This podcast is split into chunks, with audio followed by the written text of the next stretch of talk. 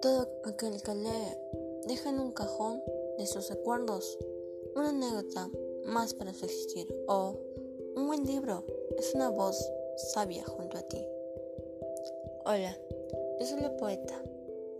Es la primera vez que hago un podcast y espero que sea de su agrado. Es una aventura para mí. Así que muy pronto estaré subiendo podcasts, desde literatura hasta otros temas diversos. Los espero pronto.